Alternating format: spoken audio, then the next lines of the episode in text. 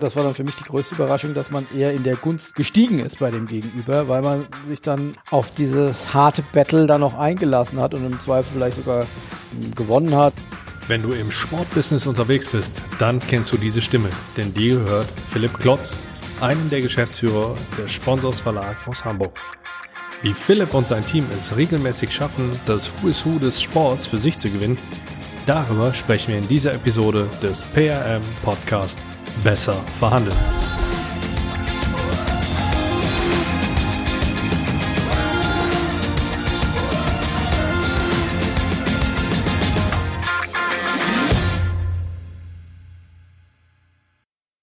Hi und herzlich willkommen. Mein Name ist Andreas Schrader und in den nächsten Minuten blicke ich mit dir gemeinsam über die Tischkante. Diesmal dabei ist einer der Geschäftsführer und Mitherausgeber von Sponsors, Philipp Klotz. Sponsors ist der Verlag, der zum einen hinter dem gleichnamigen Magazin steht und zum anderen das Sportbusiness-Event überhaupt veranstaltet, den Spobis. Dort geben sich nicht nur Persönlichkeiten wie Karl-Heinz Rummenigge, Fritz Keller oder auch Nico Rosberg die Klinke in die Hand, sondern auch so ziemlich alle weiteren Protagonisten des Sportbusiness. Und Philipp spielt in diesem Spiel eine ganz entscheidende Rolle. Darüber hinaus ist er auch noch ein alter Hase im Podcast-Business, denn im Sponsors-Podcast spricht er mal mit Gästen, mal nur mit seinem Co-Host Daniel Sprügel regelmäßig über alles, was die Branche interessiert. Unser Interview haben wir am 14. April 2020 aufgezeichnet. Da erklärt es sich von selbst, dass auch die Einschränkungen durch Corona ein Thema sein werden. Philipp liefert insgesamt spannende Einblicke in seine Vorgehensweisen und natürlich auch in seine Verhandlungen. Ich wünsche dir viel Spaß beim Blick über die Tischkante mit Philipp Klotz. Dann steigen wir auch direkt ein. Philipp Klotz, vorgestellt habe ich dich schon. Ich freue mich wirklich tierisch, dass du hier bei mir im Interview bist. Und von daher schießen wir auch direkt los. Nenn uns doch mal bitte fünf Dinge, die wir über dich wissen sollen. Ja, hallo, auch von meiner Seite. Äh, fünf Dinge fällt mir in der Tat gar nicht so leicht. Ich fange mal an. Punkt eins, ich glaube, ich bin durchaus bodenständig, familiär, aber auch ehrgeizig. Das ist für mich jetzt kein, kein Widerspruch. Also hessischen Rheingau aufgewachsen und immer den Eltern beim Weinbau geholfen. Insofern äh, musste da schon früh Hand anlegen und äh, Bodenständigkeit ist äh, tief in meiner DNA drin. Dann würde ich äh, Punkt zwei mich als großen Menschenliebhaber oder Neudeutsch äh, Networker bezeichnen. Das lernt man auch in der hessischen Heimat. Da trinkt man den ein oder anderen Schoppe und da wird das Sozialleben doch äh, sehr hoch gehalten und viel kommuniziert. Auch nicht zuletzt im, im äh, oder im heimischen Verein habe ich das kennen und lieben gelernt. Insofern finde ich es immer sehr spannend, andere Menschen kennenzulernen und dass ich das mal als eine meiner Kerndisziplinen im im Job haben werde, hätte ich mir wirklich nicht träumen lassen. Insofern äh, Punkt zwei Menschenliebhaber und, und Networker. Punkt drei natürlich der Link zu meinem heutigen Job. Ich bin fasziniert und verliebt die Kraft des Sports, äh, in die Emotion des Sports, welche ja, welche Kräfte das freisetzen kann, sowohl beim Zuschauern, aber auch wenn man selbst Sport treibt und mit letzter Kraft dann doch noch das 1-0 äh, schafft ähm, oder in, ich habe Fußball gespielt, aber auch sicherlich in vielen anderen Sportarten oder wie man sich, äh, ich habe es einmal dann doch geschafft, den Marathon zu laufen, wie man sich dann über die Ziellinie quält. Also das ist schon eine unfassbare Kraft des Sports, die mich sehr fasziniert. Dann bin ich ein Unternehmer aus Leidenschaft. Äh, mittlerweile muss ich sagen, das war nicht von Kern an in meine Wiege gelegt. Äh, irgendwo die Ursprünge schon, weil mich das unfassbar gereizt hat und ich mich dann aber selbst ein bisschen zwicken musste, als dann auch soweit war, als ich dann auch Anteile übernommen habe äh, von Sponsors und was es dann wirklich am, am Ende des Tages auch alles heißt, darüber können wir nachher vielleicht auch noch ein bisschen sprechen, finde ich wirklich einen spannenden Prozess, der mich da auch wirklich sehr geprägt hat.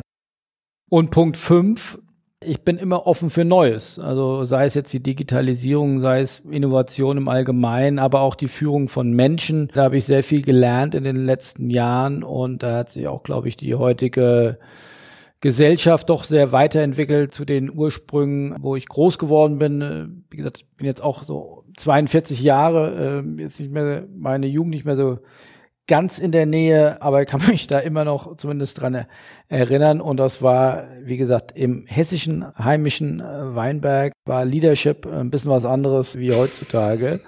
und insofern das, was mich auf jeden Fall auch interessiert und das immer weiterzuentwickeln, also da immer offen für Neues zu sein.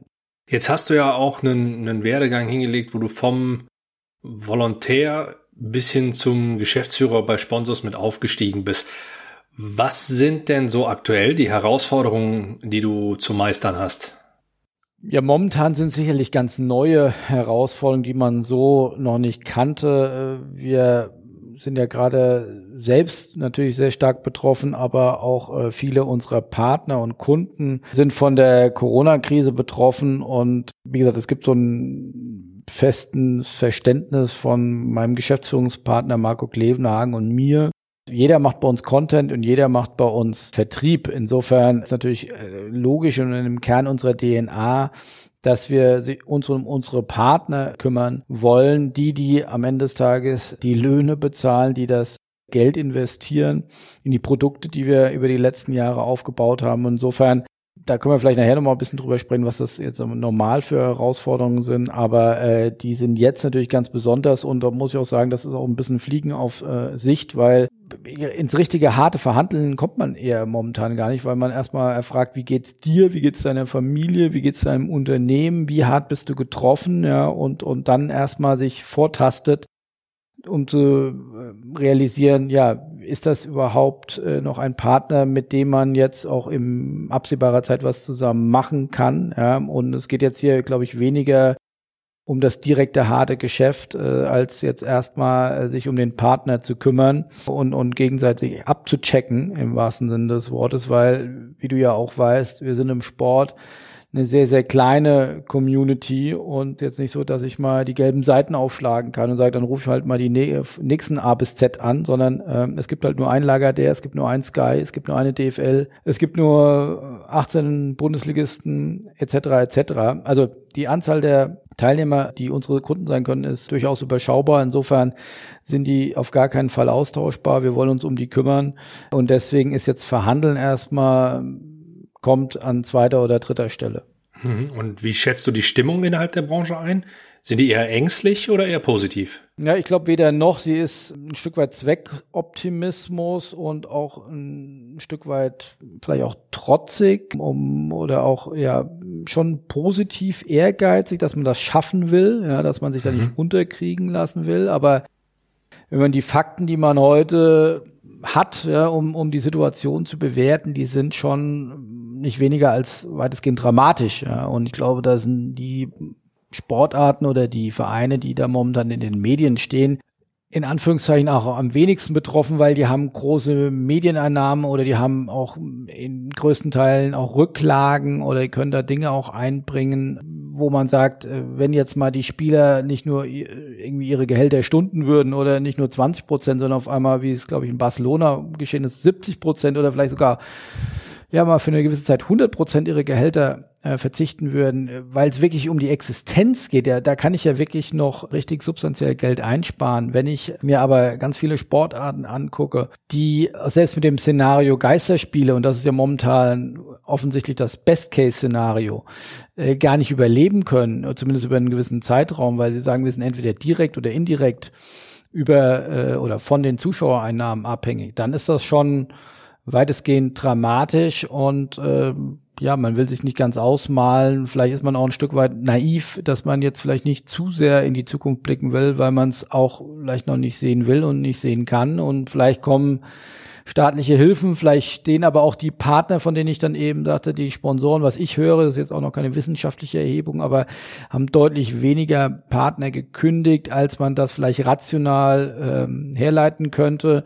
Insofern auch hier entsteht wieder diese, die Emotion im Mittelpunkt, dass das, was es nicht nur eine rationale Beziehung ist zwischen Kunde und, und Sportrechtehalter, sondern dass man da auch ein Stück weit durch dick und dünn gehen kann und gehen will.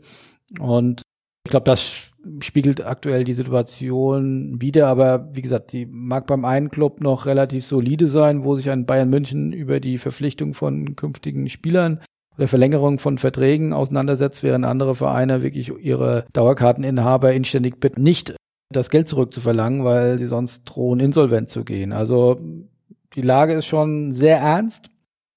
nicht hoffnungslos, aber ja, der Sport ist sicherlich nach Jahrzehnten eines äh, überdurchschnittlichen Wachstums äh, eine der am härtesten getroffenen Branchen und es ist sehr, muss man neutral zu formulieren, spannend zu sehen, wie diese Branche äh, damit umgeht. Ich finde bisher echt gut, Stichwort auch Solidarität, aber äh, ich glaube, das dicke Ende kommt erst noch. Mhm, das glaube ich auch.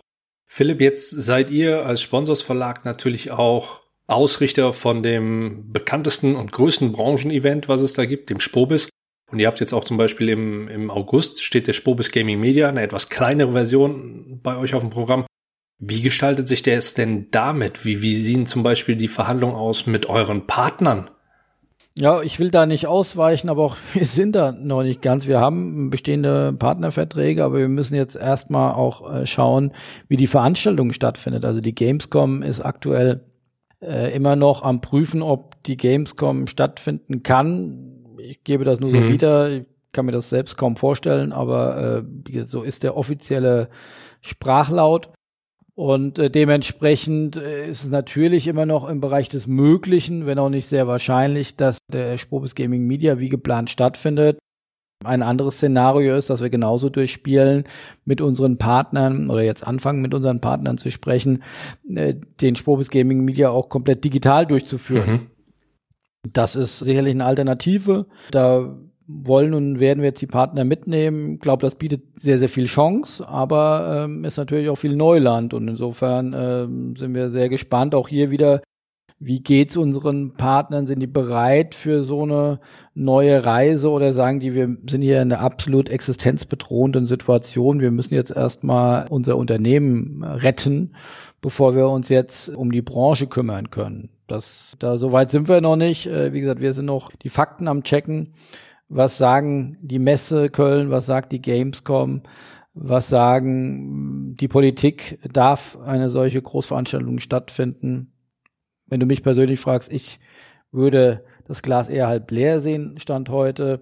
Äh, aber dann werden wir, selbst wenn das so käme, eine alternative Veranstaltung machen. Also über die Themen muss ja trotzdem geredet werden und wir sind auf jeden Fall Last Man Standing auf der Titanic.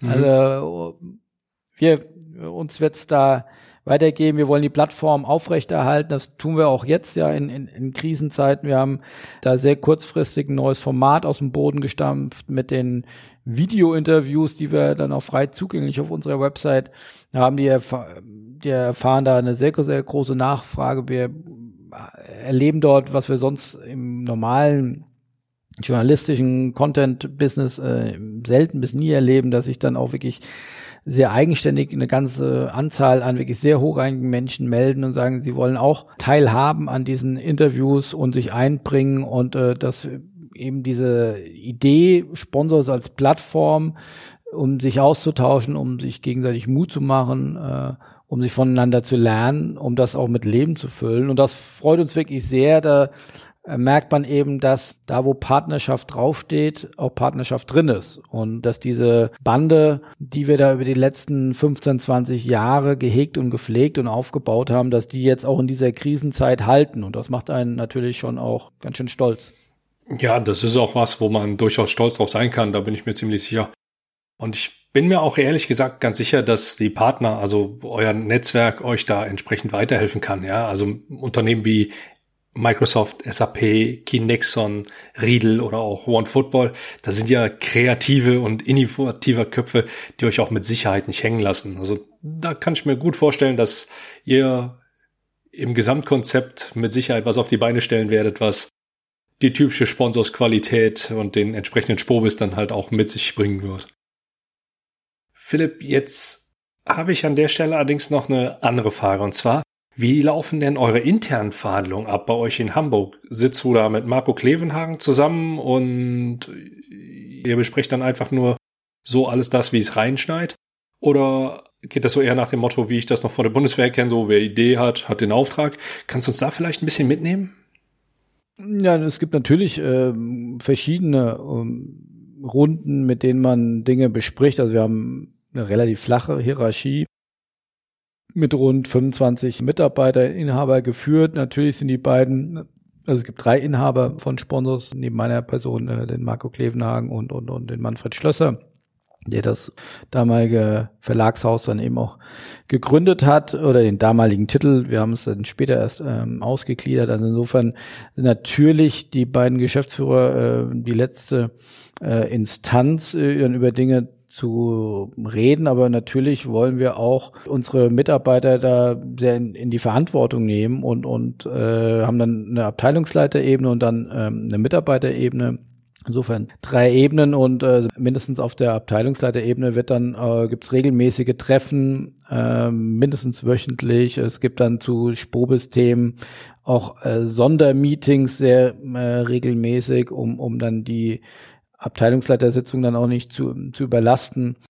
Da wird dann schon auch viel diskutiert, aber klar, am Ende des Tages sind auch Marco und ich dann mit dem Risiko der Unternehmung dann auch im Feuer und müssen das am Ende des Tages auch ähm, ja, gemeinsam entscheiden. Und da kann es auch schon mal hoch hergehen. Ich glaube, ich habe das mal, oder ich habe das sehr lange und auch immer noch als das oder eines der Erfolgsgeheimnisse von Sponsors gesehen, dass Marco und ich da sehr leidenschaftlich um gewisse Dinge kämpfen, dann äh, danach, auch wenn es mal kontrovers äh, hergeht, man danach dann auf jeden Fall trotzdem wieder äh, ein Glas Wein zusammen trinken kann und die, und die Gemüter ein bisschen beruhigen kann. Aber äh, wie gesagt, jeder, äh, es geht da nicht um Recht haben, sondern es geht wirklich um die Sache und da durchaus aber keine Diskussion zu scheuen, um, um ja das die beste Lösung zu, zu finden und nicht die schnellste und nicht die, die vermeintlich am naheliegendsten ist, sondern ja, die beste und, und, und da eben auch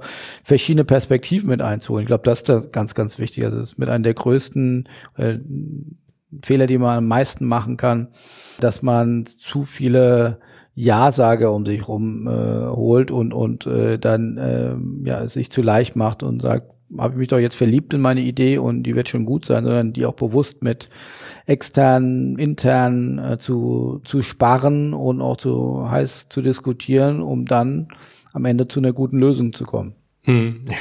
Auch wenn ich jetzt Gefahr laufe, dass ich jetzt in der Schublade lande, ja, da, da stimme ich dir auf jeden Fall zu, das ist richtig.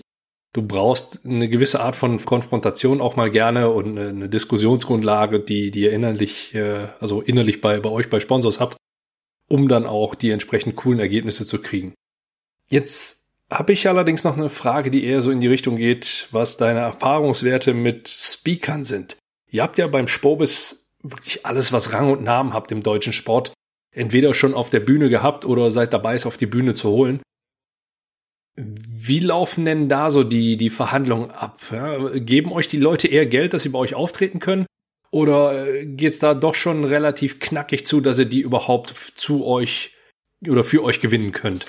Ja, da muss man immer knackig verhandeln. Also man muss sagen, wir haben uns mit dem Spobis äh, schon ein Renommee mittlerweile erarbeitet, dass wir in gewissen Kreisen ähm, dann nicht mehr so sehr buhlen müssen. Das war, wie gesagt, auch schon mal anders. Das geht wirklich bis hin zu Managern, Geschäftsführern, Vorständen vor Fußball-Bundesliga, da haben wir mittlerweile so einen guten Draht, dass wir da doch sehr schnell Gehör finden und, und dann in inhaltlichen Diskussionen, die doch sehr, ja, ich will nicht sagen einfach, aber doch ein sehr off, offene Menschen antreffen, die sehr offen sind, da bei uns aufzutreten und für ihre Meinung da einzutreten. Das, das hm. finden wir natürlich toll. Äh, aber natürlich gibt's, man sucht sich natürlich dann immer vermeintlich die nächst höhere Herausforderung. Und klar, wenn, wenn wir jetzt kämpfen, in Anführungszeichen, um einen Herrn Höttges auf die Bühne zu kriegen, um einen Innenminister oder sogar die Kanzlerin auf die Bühne zu kriegen, um Herrn Infantino oder Herrn Schäferin auf die Bühne zu bekommen.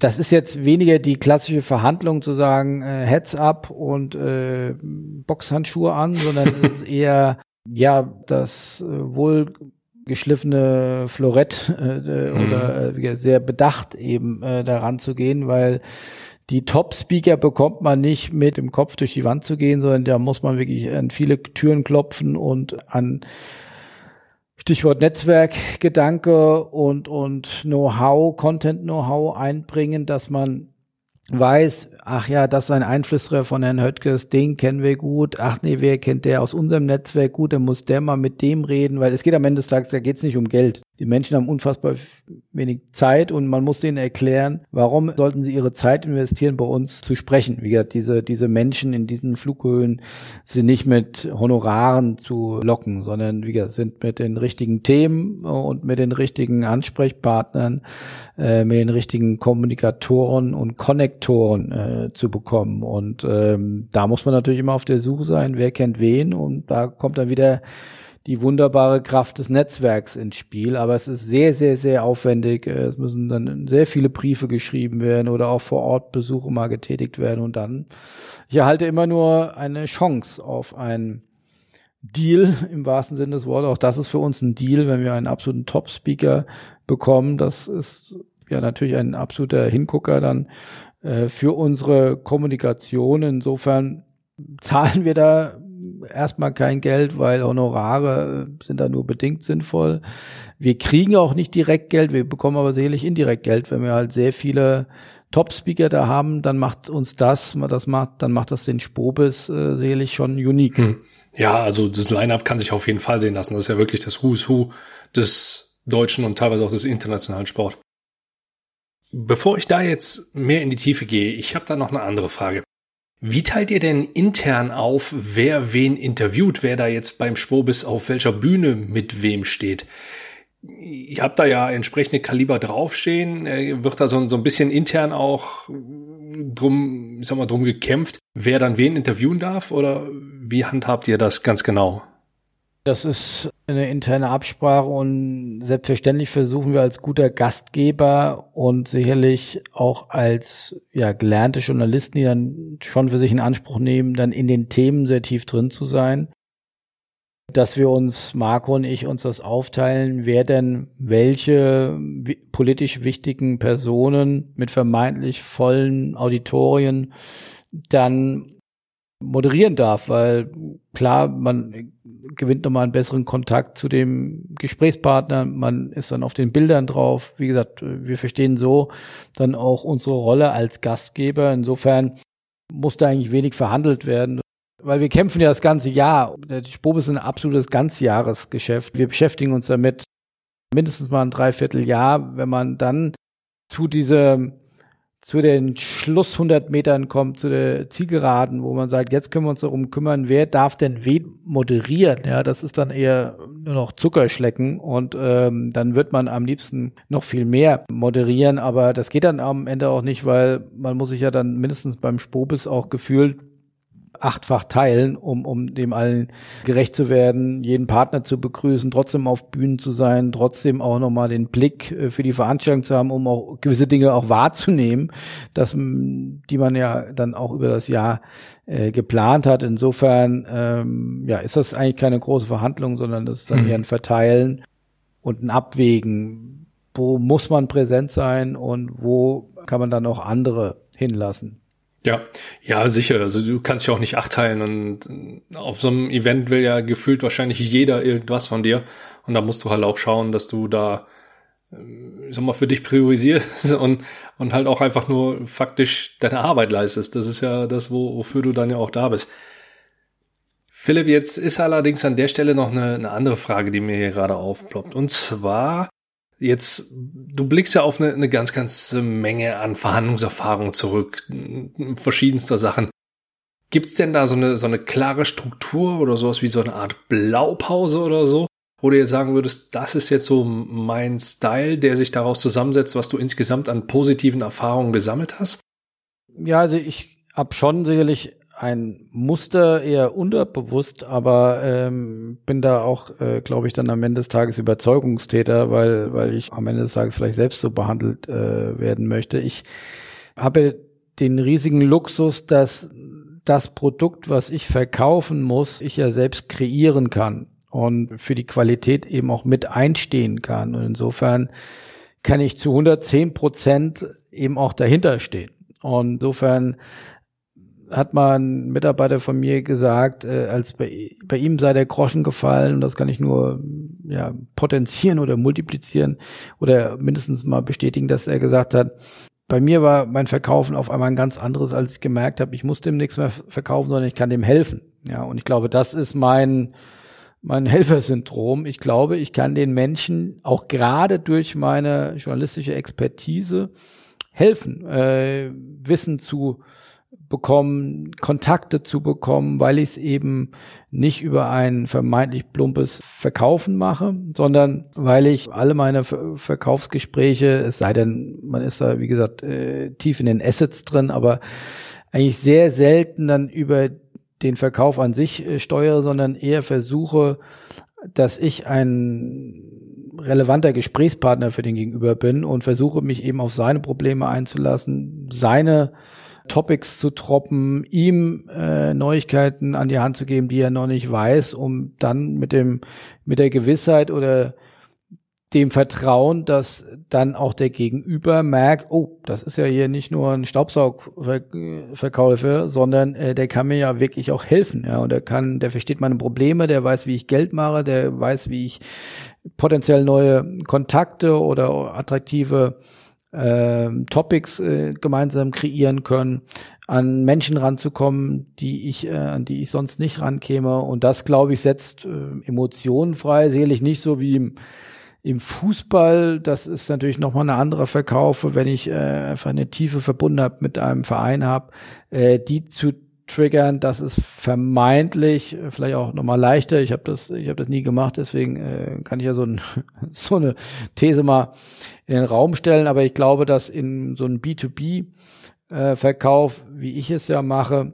dass da sicherlich Kontakte jemanden auf eine große Bühnen zu stellen und auch äh, Business zu enablen, weil ich Menschen zusammenbringe, die sich vorher nicht kannten, dass das so der größte Sex-Appeal ist. Und das schlau verpackt in ein, in eine große Content-Verpackung und dann erst hinten raus über das Geschäft zu sprechen, sondern dass der Gegenüber äh, wie gesagt, auch die ganze Zeit das Gefühl hat, äh, es geht hier eigentlich um thematische Experten-Interview äh, oder Dialog äh, und auch gar nicht aufgesetzt, sondern weil ich das wirklich auch so meine. Und wenn man dann die richtige Sprache spricht, die richtigen Synergien heben kann, dann zu sagen, ja, wenn ich dir halt so viel mehr biete, dann ist es ja auch nur fair, dass du auch mit wie, mir hier äh, was machst und dann auch zu, die, äh, zu dem Paket oder zu der äh, Partnerschaft eben auch committest. Und äh, von daher, glaube ich, sehr getrieben von Überzeugung, von Authentizität, von Inhaltlichkeit um dann eine gewisse Loyalität und äh, mehrwertgetriebene Denke zu stimulieren, die dann dafür sorgt, dass der Partner sagt, das, da wäre ich ja doof, wenn ich mit dem Klotz mich nicht hier irgendwie verbandle oder mit der Veranstaltung, weil die haben echt gute Argumente und die kennen echt herausragend gute Menschen. Das ist gut für mich. Ja, das, das sind ja jetzt so eher die, die leichten Sachen. War denn mal einer dabei, der mit so einer selten dämlichen, also einer total überzogenen Forderung auf dich zugekommen ist? Ja, unbedingt. Aber du erwartest doch jetzt nicht von mir, dass ich das äh, preisgebe hier, die, die, die Schachtel des Grauens. Die Namen nicht, aber die Forderung vielleicht schon. Na, ich sage mal so, es gibt äh, Player im Markt. Es war ja nicht früher alles so äh, kuschelig, wie es vielleicht heute in manchen Lebenssituationen ist, von Work-Life-Balance bis, bis andere Dinge.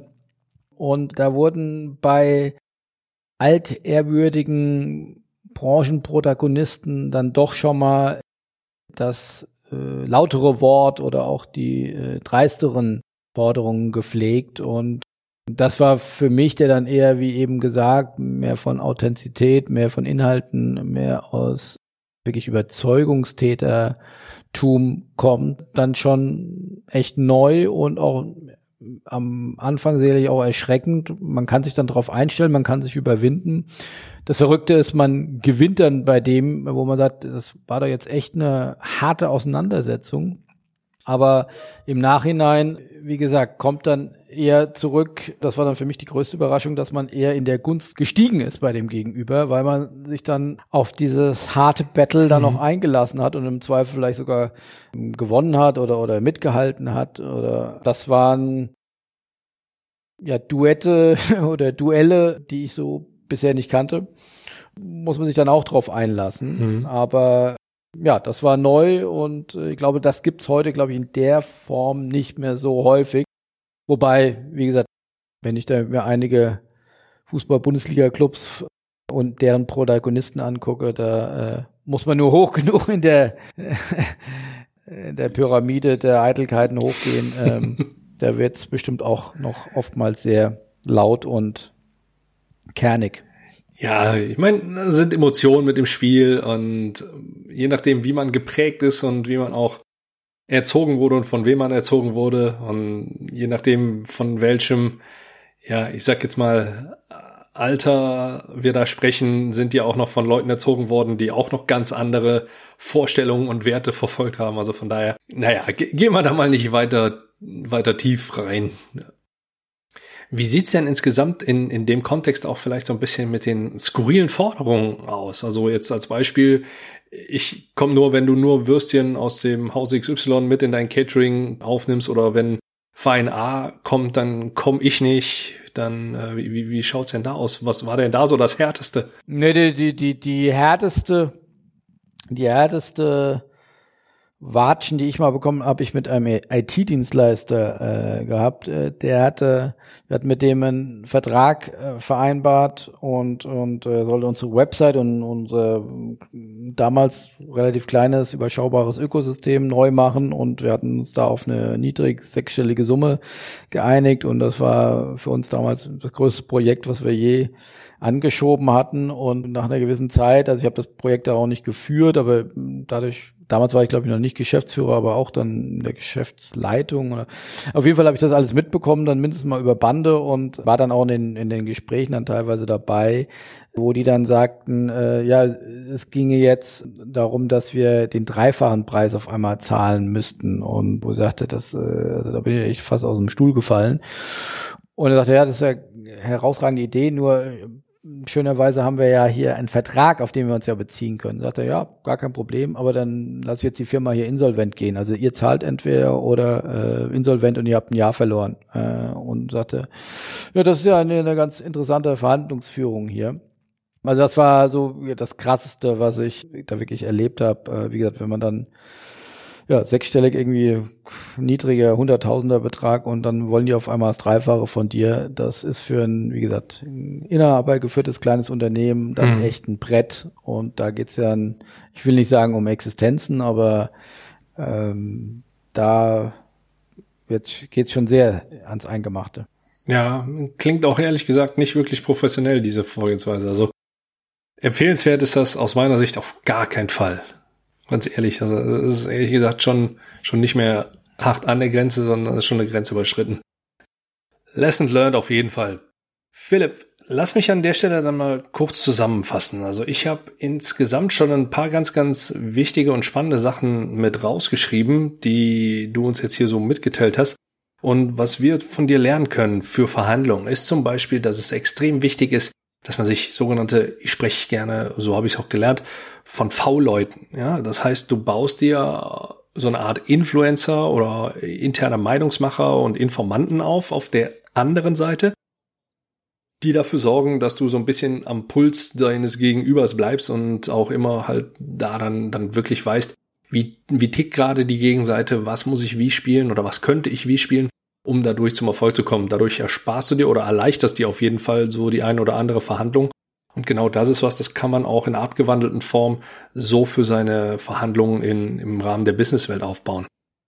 Klar, behältst du dabei auch noch im Hintergrund, und das ist strategisch sehr, sehr wertvoll, dass diese heute, sage ich jetzt mal, Einflussnehmer auch durchaus die Entscheider von morgen sein könnten. Und wenn du zu denen direkten guten Draht aufgebaut hast, dann ist das mit Sicherheit nichts, was schädlich für dich ist.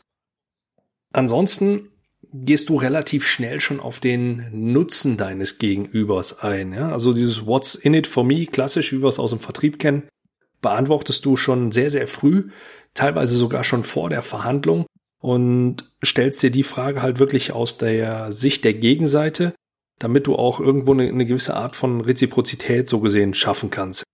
Das fällt euch an der einen oder anderen Stelle natürlich deutlich leichter, weil ihr auch aufgrund von der Reputation, die ihr mit Sponsors und mit dem Spobis aufgebaut habt, dann halt äh, eine, eine, eine eine Hand wäscht die andere Situation schaffen kannst, die in vielerlei Hinsicht doch schon schon gut annehmbar ist, die, die euch dann auch entsprechend in die Karten spielt. Allerdings auch nicht, nicht immer so direkt alle Türen öffnet, denn verhandeln musst du nach wie vor noch knackig. Und da hast du ein Side-Learning uns mitgegeben.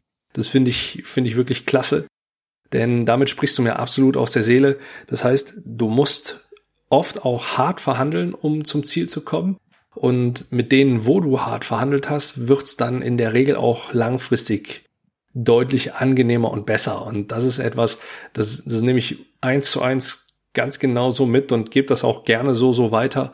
Wenn ihr eine knackige Verhandlung mit jemandem führt, ja, wenn, wenn ihr mit dem zusammen in Anführungszeichen durch die Hölle gegangen seid, ja, um es jetzt mal ganz drastisch zu formulieren, dann schafft ihr dadurch eine Grundlage, die eine sogenannte nachhaltige Geschäftsbeziehung auf jeden Fall positiv beeinflussen werden, weil man weiß, worauf man sich verlassen kann bei der anderen Seite.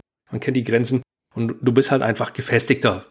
Wenn du drum kämpfst, du sprachst von einem Duell, dann fühlt sich der Erfolg auch deutlich nach mehr an, als wenn du es ganz einfach nur ganz leicht haben würdest. Hm. Jetzt an der Stelle kommen wir zu den sieben Fragen. Den Deep Dive nenne ich das Ganze. Das heißt, ich stelle dir sieben kurze Fragen hätte gern eine kurze, knappe Antwort darauf. Und dann schießen wir damit auch schon mal los. Philipp, erste Frage. Worauf bist du stolz? Worauf bin ich stolz? Äh, auf meine Mitarbeiter bin ich stolz, äh, die jetzt auch durch diese Krisenzeit so mega loyal mitgehen. Großes Verständnis, auch wenn das für uns echt eine harte Zeit ist. Aber das macht einen stolz. Und worauf kannst du am besten verzichten? Kleine Randnotiz, Corona zählt nicht. Am ehesten verzichten kann ich auf ja, althergebrachten äh, Luxus, würde ich sagen. Also ich, ich habe bis heute kein Auto. Die wirklich luxuriösen Dinge, die ich mir leisten will und kann, äh, sind äh, Freunde, sind, äh, sind Familie, Zeit dafür äh, zu haben und die Power zu haben, auch immer weiterzuentwickeln. Das ist äh, für mich Luxus. Aber nicht die Besitztümer, die man vielleicht an die man jetzt klassisch denkt, an dicke Uhren, äh, fette Autos oder andere Dinge. Und wer oder was inspiriert dich?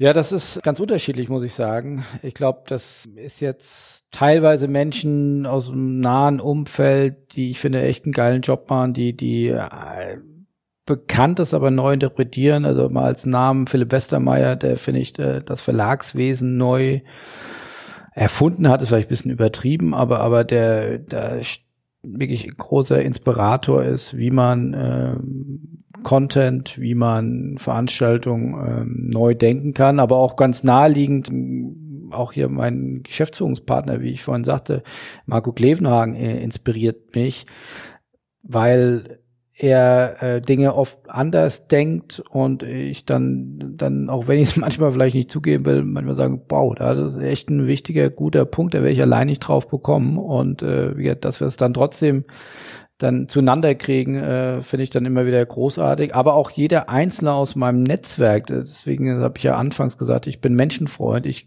glaube an Dialoge mit Menschen. Ich glaube an das gemeinsame Glas Wein in der untergehenden Sonne, an, an eine gemeinsame Idee, in der man sich äh, heiß redet. Also insofern ganz viele Inspiratoren, kleine und große. Eines der ganz großen Dinge, die mich, die mich äh, ja am Leben halten, weil jeder Tag kann äh, eine neue Idee mit sich bringen. Und wie bildest du dich weiter? Das ist eine einfache Frage. Das äh, ist wirklich das äh, Medium Nummer eins. Ich komme jetzt nicht auf Sponsors, sondern äh, der Sportsmaniac Podcast.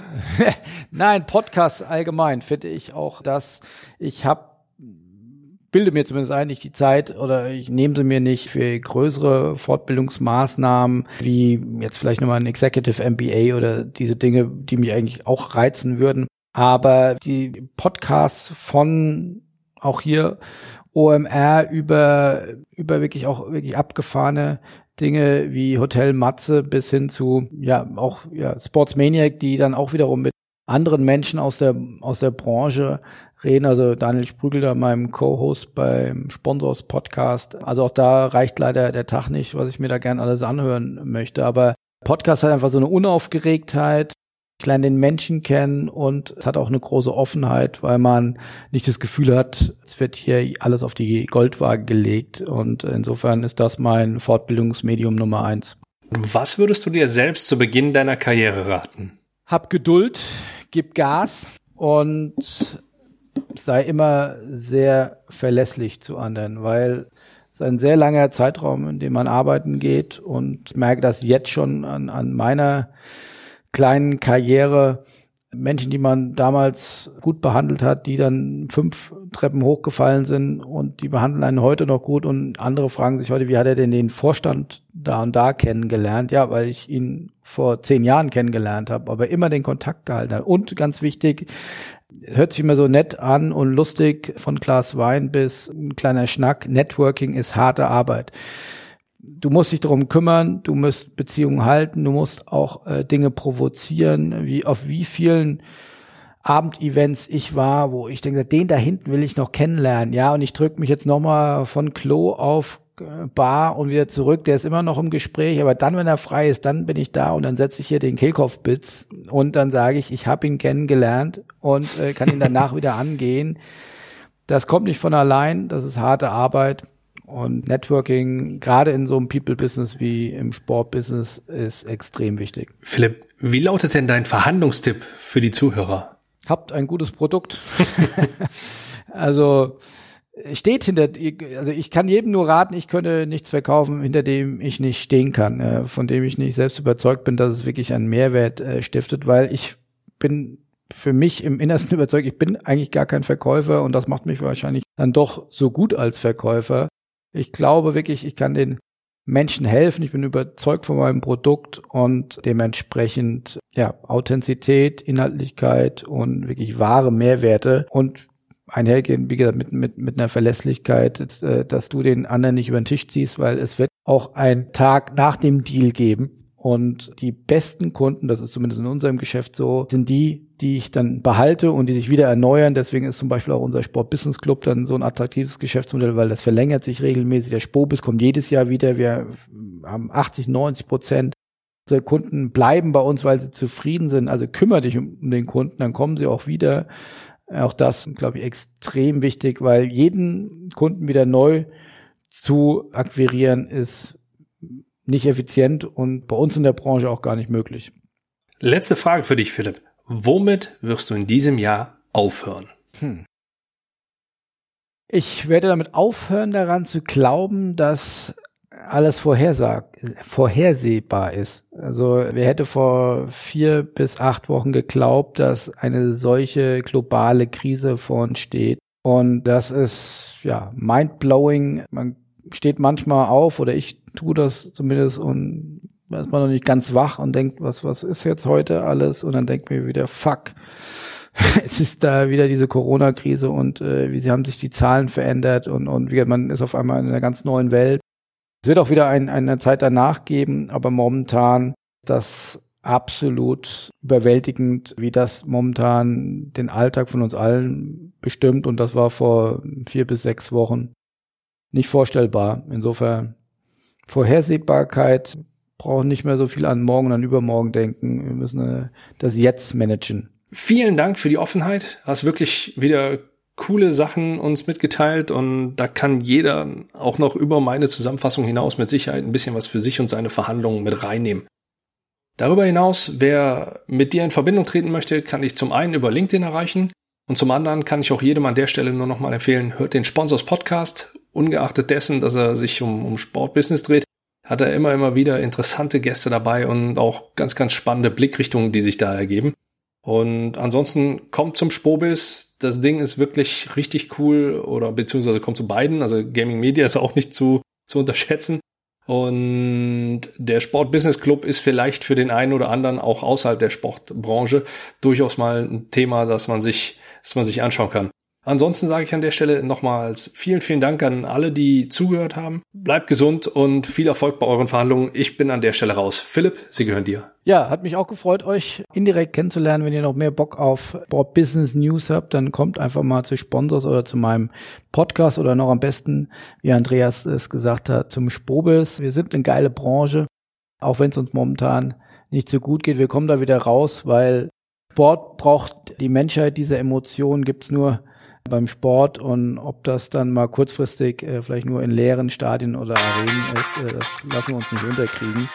Insofern, wir brauchen auf jeden Fall viele neue Ideen, wir brauchen digitale Transformation, wir brauchen ja, einfach vielleicht auch wieder einen, neuen Spirit, aber dann gehen wir da gestärkt aus dieser Krise hervor und da habe ich extrem viel Bock drauf, das mit zu prägen oder mindestens darüber zu berichten und da die Plattform zu sein, wo man sich darüber informieren kann. Insofern kommt gerne mal vorbei, würde mich sehr freuen und wünsche euch viel Gesundheit und gute Zeit.